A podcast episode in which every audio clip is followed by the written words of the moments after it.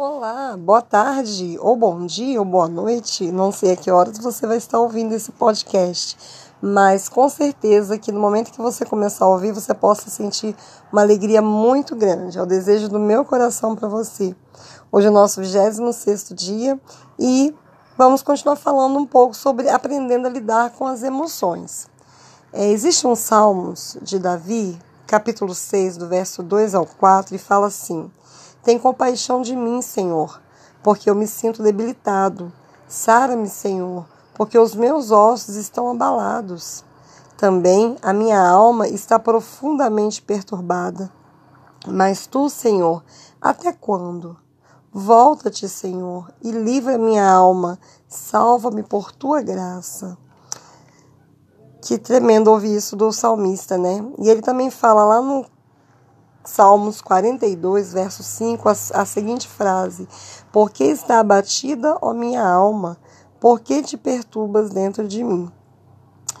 E a expressão hebraica traduzida em português como estar abatida significa literalmente curvar-se até, até embaixo, sentar-se no chão como um pranteador e inclinar-se totalmente em profundo gemido e lamento. Com essas palavras, o salmista demonstra toda a sua tristeza e perturbação, compartilhando momentos de infelicidade e também as circunstâncias que estavam contribuindo para isso.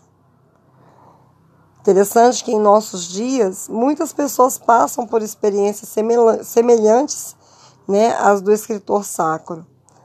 Com frequência chegam aos consultórios infelizes, desanimados, sem alegria para nada, frequentemente cansados, mas é, sem nenhuma doença física que possa explicar esses tipos de sintomas.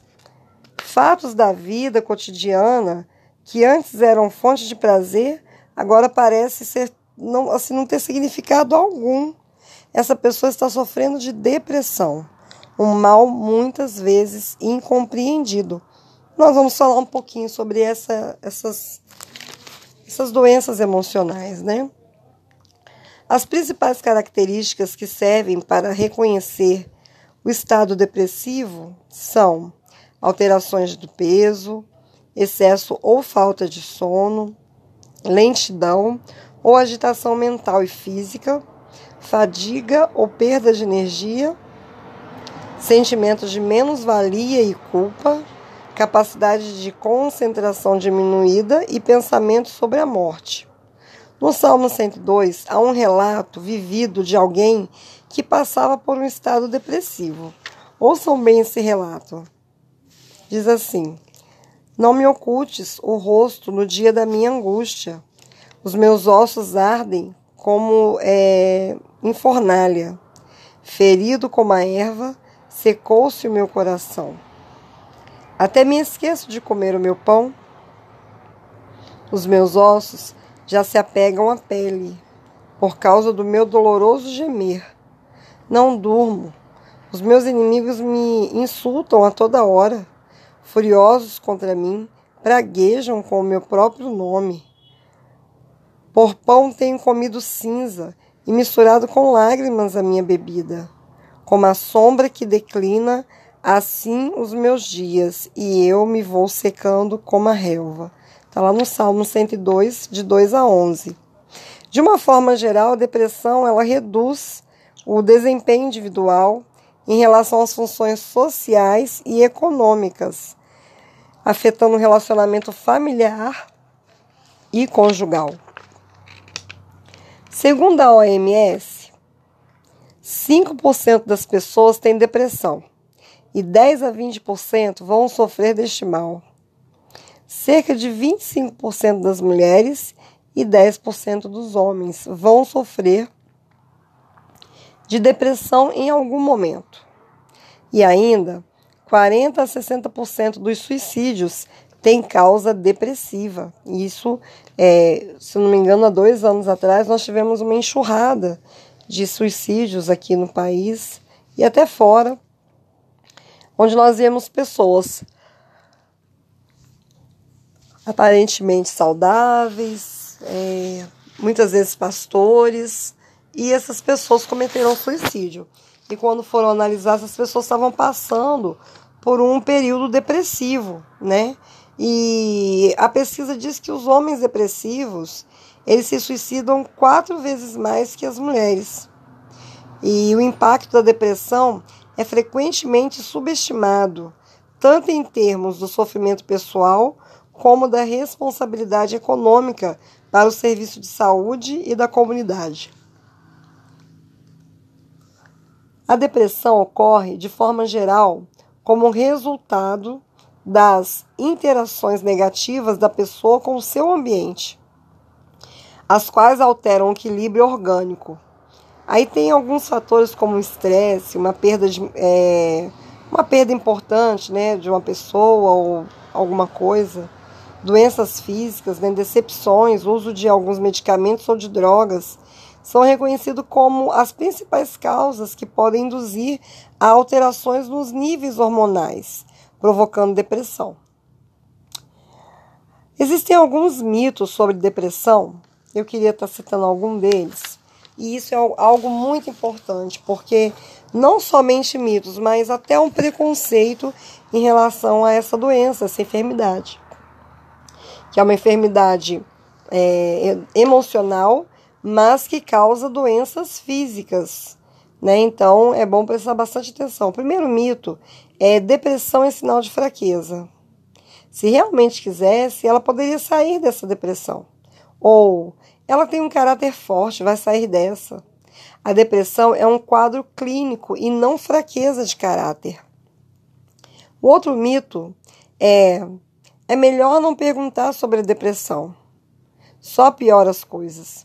Se fosse assim, seria impossível tratá-la.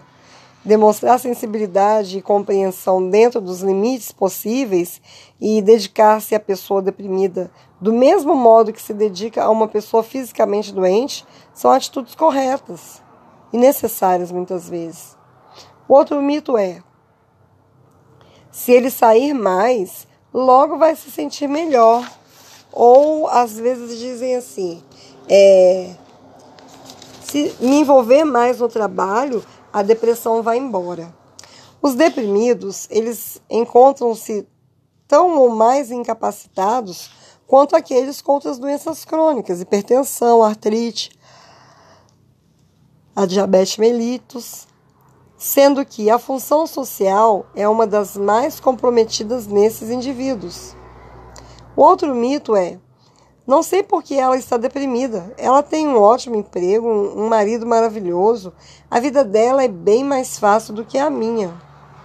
Devemos nos lembrar que o ser humano é único e precisamos aprender a respeitar cada um em suas diferenças e fraquezas. O outro mito é: sei que ele está muito deprimido e falou em morte, mas não vai se suicidar. Ele não é disso. E em muitos casos de suicídio, cerca de 70% mais ou menos, acontece em momentos de crises depressivas. Portanto, ficar atento à pessoa deprimida, mantendo-se disfarçadamente próxima, mas aparentando deixá-la à vontade e à distância, pode ser conveniente. E o último mito é que o verdadeiro cristão não sente depressão. É um super-homem. O Dr. John White, psiquiatra, livre docente da Universidade de Manitoba, membro de uma equipe pastoral de aconselhamento, diz: por mais significativas que sejam as causas físicas de nossas depressões, a compreensão das Escrituras, a esperança no Deus das Escrituras e uma conscientização de que nós, seres humanos, habitamos em um mundo material e físico, são da máxima importância. Isto não nos isenta da depressão, mas pode oferecer um recurso preventivo, como também curativo, importante a todos nós, né? Quando defrontamos com esse tipo de problema. Lá em Lamentações 3, 22, 26, Jeremias escreveu assim: as misericórdias do Senhor são a causa de não sermos consumidos, porque as suas misericórdias não têm fim, renovam-se cada manhã. Grande é a tua fidelidade. A minha porção é o Senhor, diz a minha alma, portanto esperarei nele. Bom é o Senhor para que os que esperam por ele, para a alma que o busca. Bom é aguardar a salvação do Senhor, e isso em silêncio. Além das atitudes mencionadas, a Bíblia apresenta a maneira como Deus ajudou Elias a enfrentar uma crise depressiva. Lá em primeiro, primeiro livro de Reis, né, no capítulo 19, está contando a história de Elias, o que pode ser benéfico para nós nos nossos dias atuais. A crise depressiva de Elias, ela se revela na sua fuga, que está lá no versículo 4, no desejo de morte, no mesmo verso, no sono profundo, no verso 5, no isolamento, verso 9, e no senso de que seu esforço era inútil, de que era é, injustiçado, verso 10, e que estava só, verso 11. Pensamos muitas vezes que o cristão é um super-homem, imune a certos sentimentos. A verdade é que ele também é suscetível ao sofrimento e não precisa se envergonhar disso. Ele tem a oportunidade de procurar as causas e, mais ainda, contar com a ajuda divina. O que não acontece com os incrédulos, pois esses não creem em Deus e em seu poder para ajudar. Você não precisa ficar angustiado. Além da assistência médica e psicológica necessária, podemos procurar aquele que pode consolar-nos. O apóstolo Paulo ele compreendeu bem isso e, ao escrever aos Coríntios, ele disse a seguinte coisa, tomando uma posição bem prática. Ele disse: Em tudo somos atribulados, porém não angustiados, perplexos, porém não desanimados, perseguidos, porém não desamparados, abatidos, porém não destruídos. Está em 2 Crônicas, capítulo 4, versos 8 e 9. O apóstolo Paulo também enfatizou que o nosso sofrimento ele é transitório. Ele disse assim lá em Romanos 8,18: Porque para mim tenho por certo que os sofrimentos do tempo presente não podem ser comparados com a glória a ser revelada em nós. E lembrando que o próprio Jesus declarou: Bem-aventurados que choram, porque serão consolados. Mateus 5, verso 4. Você pode esperar em Deus e experimente provar desse conforto que está à sua disposição. Existem dois quadros que eu gostaria de compartilhar com vocês nesse momento, falando a respeito desse assunto que estamos trazendo hoje, né? Sobre controle de emoções, sobre depressão. E o primeiro quadro ele diz o seguinte: se tem alguém deprimido na família, ou, é, ou você mesmo, né? Você deve ter paciência com você mesmo e com a pessoa doente. Aceitar e procurar ajuda. Não tenha medo de recorrer a profissionais capacitados. Não simular sentimentos, mas reconhecer as agressões e decepções sofridas, sem remoê-las, apenas admitindo-as. Elogiar a pessoa deprimida no momento em que ela se manifestar de forma não depressiva estimular a pessoa deprimida para que se dedique a atividades que lhe sejam prazerosas e fáceis de realizar, sem excessos e sem benevolência demasiada. Planejar e ordenar as atividades diárias junto com o deprimido. Demonstrar sensibilidade e compreensão dentro dos limites possíveis. E a exemplo, que Deus fez por Elias? No verso 6, Deus providenciou água para ele. No verso 6 ainda, Deus supriu a necessidade dele de alimento.